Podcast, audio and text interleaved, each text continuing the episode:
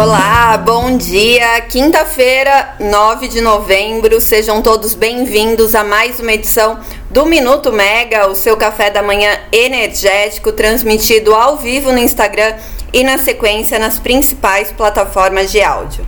Hoje vocês ficam comigo, Natália Bezutti, em mais um dia que tem muita teleconferência de resultado para a gente acompanhar aqui logo de manhã.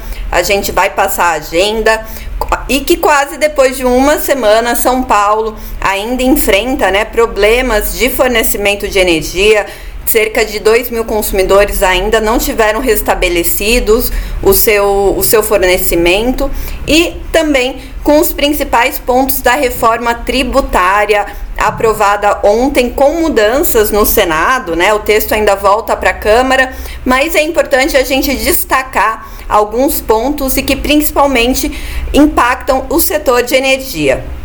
Vamos então começar por ela, a reforma tributária, 30 anos em discussão no Brasil e que é considerada, né, foi considerado o principal desafio da agenda econômica do governo Lula em seu primeiro ano. O plenário do Senado aprovou a proposta em dois turnos de votação, com 53 votos favoráveis e 24 contrários. Ao todo, né, para a gente ter uma ideia de como esse tema é polêmico e muito debatido né, no país, o texto recebeu cerca de 830 emendas durante a discussão só no Senado. O senador relator do, do, do, processo na casa, o senador Eduardo Braga, acatou parte delas, dessas mudanças, né, durante o plenário. Bom, agora a matéria segue para a Câmara dos Deputados, que é de onde o texto veio, né? O texto original, que foi aprovado ainda em julho, no início do mês, e volta para lá por quê? Porque sofreu essas modificações por conta dessas emendas. Bom, e por que, que a reforma é importante para o setor de energia? O importante é que vai, vai ocorrer uma simplificação na cadeia dos tributos, gerando uma redução para o setor de modo geral, né? Esse é o primeiro impacto. A empresa, a pessoa jurídica, ela vai poder compensar todos os tributos que ela paga nas etapas anteriores da, da produção, né, do serviço ou do produto. Então, ela vai ter uma maior capacidade de compensá-los.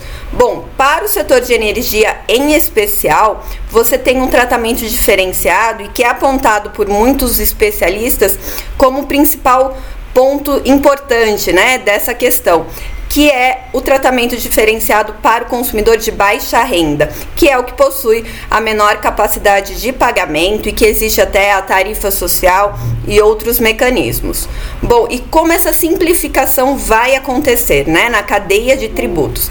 Primeiro, a reforma, né, que é fruto da PEC 45 de 2019, ela prevê a substituição de cinco é, tributos, o ICMS, ISS, IPI, PIS e COFINS, por outros três. Então, agora os, os tributos são impostos, imposto sobre bens e serviços, o IBS, contribuição sobre bens e serviços, o CBS, e o imposto seletivo.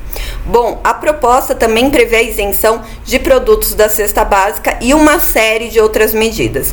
E é nessa série de outras medidas que a gente detalha um pouco mais como é que fica para o setor energético. A proposta ela exclui exportações e operações relacionadas à, à energia do imposto seletivo, que tributa bens e serviços que são prejudiciais à saúde ou ao meio ambiente. Esse era um ponto muito polêmico, né, que os especialistas também debatiam como a, a energia elétrica estava incluída dentro disso na, na proposta original. Bom, a previsão, né, e aqui para o consumidor de baixa renda, a previsão para cashback dos impostos relacionados à energia elétrica e gás liquefeito de petróleo, o botijão de gás. É, só que para isso deve ocorrer uma nova lei complementar para regulamentar o tema. Então, isso está previsto no texto aprovado, que agora vai para a Câmara também, mas deve ter uma lei complementar para regulamentar isso. Outra questão que também deve ter é, uma lei é, complementar para isso, para regulamentação, é uma emenda que foi acatada e que equipara o hidrogênio re renovável aos biocombustíveis, deixando o hidrogênio renovável com uma tributação inferior à dos combustíveis fósseis, assim como a de operações com micro e mini geração distribuída de energia elétrica. Então, para esses dois casos, mais o cashback depende de uma lei é, de uma lei complementar. Não houve detalhamento dos regimes fiscais, né? apenas essa previsão é, de, de redução de tributação. Também tem um, um, outro trecho né, nessa PEC aprovada que é em relação à mobilidade elétrica. A PEC ela prorrogou os incentivos fiscais às montadoras do Norte, Nordeste e do Centro-Oeste para veículos elétricos e híbridos que utilizem etanol, né, ou híbridos que utilizem etanol, além de carros flex, que aí entra o, a, a maior parte da frota do país, que é a gasolina e etanol. Bom, para o setor de óleo e gás, né, o texto ele cria o IS exportação, que é um novo imposto de até 1% que vai incidir sobre a extração de recursos não renováveis, como o petróleo e o minério. São previstas ainda tributações relacionadas à importação e exportação e tributações estaduais, então, para o setor de óleo e gás. Então, como eu falei, agora o texto volta para a Câmara dos Deputados. Ontem o presidente da casa, Arthur Lira, ele deu algumas declarações falando que quer discutir o texto ainda em novembro para que ele seja aprovado até o fim do ano, o mais breve possível. Bom, enquanto isso, a gente tem que retomar esse assunto porque cerca de 2 mil consumidores ainda estão energia, sem energia em São Paulo, né, na Grande São Paulo. Ali a, a, as regiões de Cotia são as mais afetadas ainda. E ontem, em coletiva de imprensa com jornalistas, Max Xavier, que é quem comanda a Enel São Paulo, é, ele destacou né, o comprometimento da empresa com o restabelecimento e depois das ações, né, a empresa tem sofrido uma forte pressão.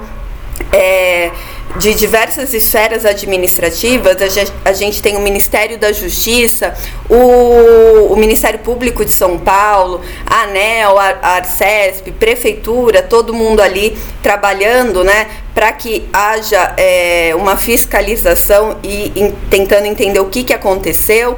O presidente da Enel explicou sobre o ressarcimento que está sendo discutido fora dos dois dispositivos federais que regem situações como essa da semana passada. Então, conforme a legislação, né, o que está previsto? Que a indenização da distribuidora ela deve ocorrer quando há danos em equipamentos elétricos e eletrônicos ou em situações em que a unidade consumidora fica sem energia. Nesse último caso, uma compensação pode ser realizada.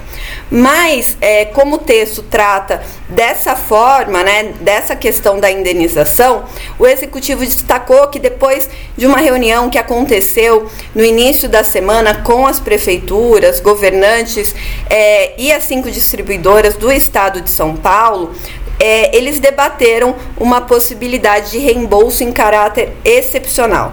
Então, o assunto foi colocado na mesa de uma possibilidade de reembolso em caráter excepcional. Sobre a ação que está sendo movida pela prefeitura, né? É, contra a empresa, o prefeito Ricardo Nunes, ontem ele destacou que entre os possíveis descumprimentos está um acordo que foi assinado em junho de 2022 entre a prefeitura e a Enel, que prevê protocolos de poda e remoção de árvores caídas, sobretudo em emergências. Bom, segundo Nunes, o texto definiu que o manejo da vegetação é responsável da gestão municipal, mas também, em caso de contato com a rede elétrica, também é responsabilidade da Enel e esse acordo ele tem validade até 2024. Então é isso que está sendo discutido e possíveis penalidades é, a serem aplicadas à Enel.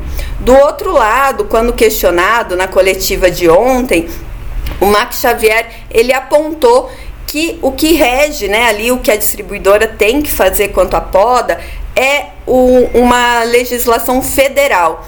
E quem tem responsabilidade sobre o manejo urbano é a prefeitura. Mas como os postes são compartilhados, inclusive com empresas de telecomunicação, é, outras companhias, né, além delas, é, se faz necessário uma cooperação aí entre empresas e também a gestão municipal. Bom, hoje está prevista a instauração de uma CPI na Assembleia Legislativa de São Paulo, prevendo a convocação de representantes da Enel, da Arcesp, que é a agência reguladora estadual, e da, da Enel no âmbito federal para prestar esclarecimentos. Ontem haviam três requerimentos para a instauração dessa CPI, como a gente falou aqui no minuto. Ontem também, durante uma reunião da Comissão de Minas e Energia da Câmara dos Deputados, é, foram aprovados requerimentos para esclarecimentos da Prefeitura, da ANEL e da Enel junto à Câmara dos Deputados, né, junto à Casa Federal. Bom, mais um ponto que vale a gente destacar é que ontem o Max Xavier declarou que a empresa pode antecipar o plano verão de 2024. E o que, que é esse plano verão? É aquele plano que a empresa detalha os investimentos e como que ela vai lidar com esse período de mais chuvas, né? Que tem uma maior influência do, do tempo nas redes aéreas. Bom, para o plano desse ano, o plano de 2023, que foi lançado em dezembro de 2022, a empresa investiu 1,26 bilhão em ação em ações voltadas, né, em sua melhoria para em sua maioria para melhoria da qualidade do serviço prestado e que do total 320 estavam previstos para novas tecnologias, 320 milhões e 593 milhões para a manutenção da rede, aí contando também outros investimentos em expansão.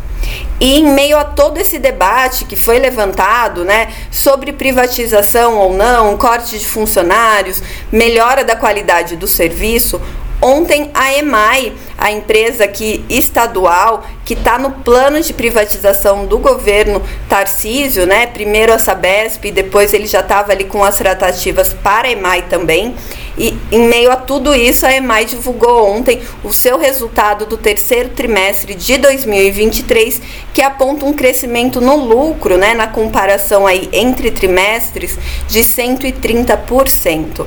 Vamos ver como essa melhora aí da empresa, né, em termos de resultado, como ela vai é, configurar dentro dessa discussão.